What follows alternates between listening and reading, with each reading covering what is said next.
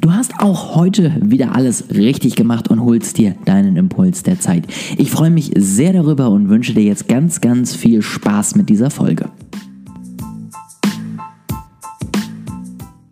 Ich hoffe, du hattest eine erfolgreiche Woche und bist gut ja, durch diese letzte Januarwoche gekommen. Wie ich schon angekündigt habe, am Sonntag werden wir mal den Januar gemeinsam so ein bisschen auswerten. Da freue ich mich schon drauf. Also bleib auf jeden Fall am Ball, abonniere den Podcast, wenn du es noch nicht getan hast. Und dann können wir mal gemeinsam auf diesen ersten Monat des Jahres 2021 äh, schauen und mal gucken, wie sich das bisher so entwickelt hat.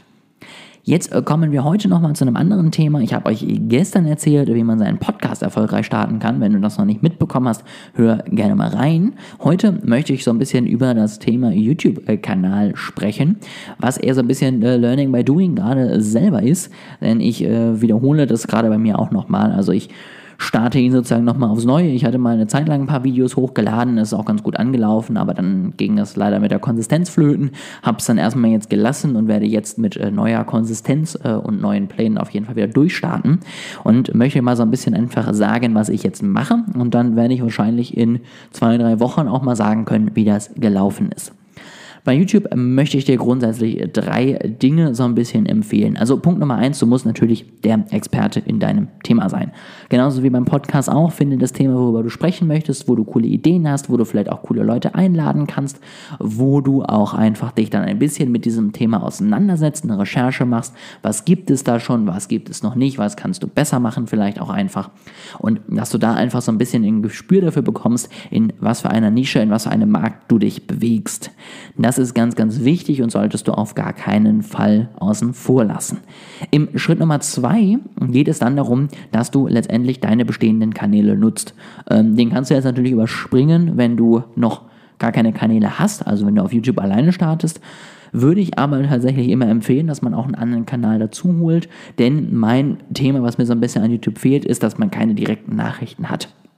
Natürlich kriegst du über die Kommentare Feedback, aber du kannst nicht nochmal mit deinen Hörern genauer in Kontakt treten und dafür sind dann natürlich Direktnachrichten auf Instagram, LinkedIn, Facebook oder wo auch immer du aktiv bist unglaublich wichtig.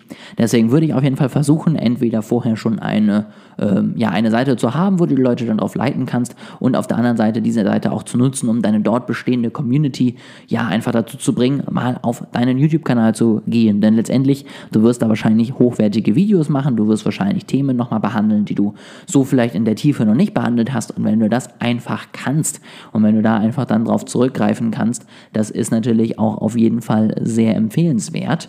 Deswegen würde ich das auf jeden Fall machen. Wenn du Lust hast, schau auch gerne mal bei mir vorbei ähm, auf meinem Kanal. Ich verlinke dir das natürlich hier unten in der Beschreibung. Ähm, also gleich mal selber meine Ziele umgesetzt, selber meine Tipps jetzt hier einfach mal genutzt.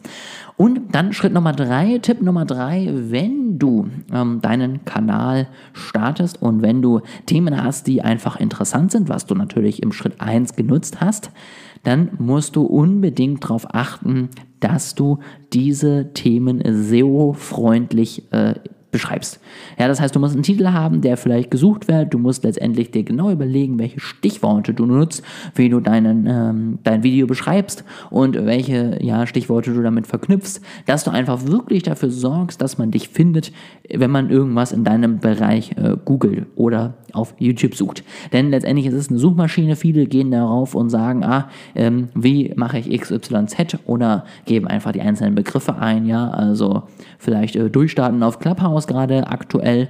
Und sowas musst du auf jeden Fall dann auch für dich nutzen. Das heißt, wenn die Leute das suchen, solltest du da auch ein Video für haben und du solltest dieses Video auch so markieren, dass sie dich letztendlich finden können. Ja, also das ist wirklich ein unglaublich wertvoller Wachstumskanal, wenn du es wirklich schaffst, dass dass du die Leute von ähm, der Suche von YouTube auf deine Videos bekommst, weil du so natürlich dann auf dieser Plattform an sich wachsen kannst und so auch über deine bestehenden Follower hinaus wächst. Was natürlich das Ziel ist letztendlich, ja, wir wollen auch dort neue Leute erreichen und das geht da am besten, wenn du einfach gefunden wirst.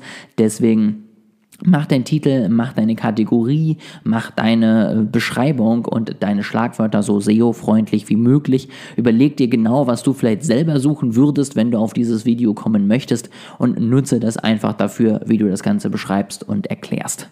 Das sind meine drei Tipps zu genau diesem Thema. Ich hoffe, ich konnte damit weiterhelfen. Ähm, wenn du an einem weiteren Trendkanal und einem weiteren Start auf einem Kanal interessiert bist, dann äh, bleib gerne am Ball. Morgen geht es nämlich hier in dem Podcast nochmal um Clubhouse. Ich bin äh, gespannt, wie das Interview hier bei euch ankommt. Das ist mit meinem Co-Gründer Yannick, wo wir nochmal darüber sprechen, wie man den ganzen Trend überhaupt erstmal hier gerade einordnen sollte, beziehungsweise ist ja ein Hype im Moment und was möglich ist, was noch nicht klar ist, was man machen kann und was noch nicht machbar ist. Ähm, also einfach mal so eine kleine Einordnung des gesamten Trends. Hör da gerne nochmal rein. Da kommt auch nochmal eine zweite Folge zu. Also mit ein bisschen mehr Abstand nehmen wir jetzt die Tage nochmal eine neue dazu auf und dann werde ich die euch in der nächsten Woche auch auf jeden Fall wieder zur Verfügung stellen. Das soll es ansonsten erstmal gewesen sein. Ich wünsche dir ein wunderschönes Wochenende und ich freue mich, wenn du auch morgen wieder dabei bist.